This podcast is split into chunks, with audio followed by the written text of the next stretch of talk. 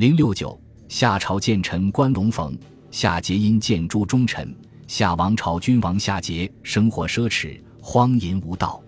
他竭尽民力修筑王宫，又常常强迫人民打仗。据史书记载，当时有失足不落败，有诗士向桀王献美女，名叫妹喜。夏桀很是宠爱，昼夜与其饮乐，对妹喜言听计从，常常为此不理朝政。夏桀的暴虐无道，百姓十分怨言。夏桀却不以为然，还十分狂妄地把自己比作永远不落的太阳。对于夏桀的暴行，作为夏朝的大夫贤臣关龙逢实在看不下去。据档案馆文献史料记载，关龙逢也称幻龙，是古代幻龙部族的后代。他多次向夏桀进谏，要他关心百姓与国家，但夏桀根本听不进去。经过长期思考之后。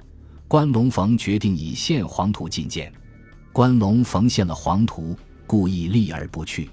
夏桀看到关龙逢的样子，心里很不耐烦，心里早就厌恶极了，什么也不问，便把黄土烧毁，接着喊来兵士把关龙逢囚禁起来，不久就杀了。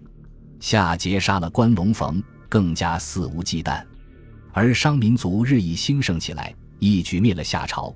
夏桀和妹喜一同逃奔到安徽南朝（今安徽巢湖），死于庭山。后人十分怀念有史以来第一位因进谏而遭杀戮的忠臣，便将他和被纣王剖心而死的比干一同纪念，修建了双钟祠。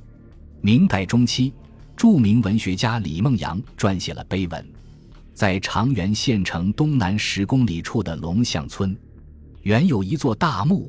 就是夏朝末年范延执剑的忠臣关龙逢的陵墓。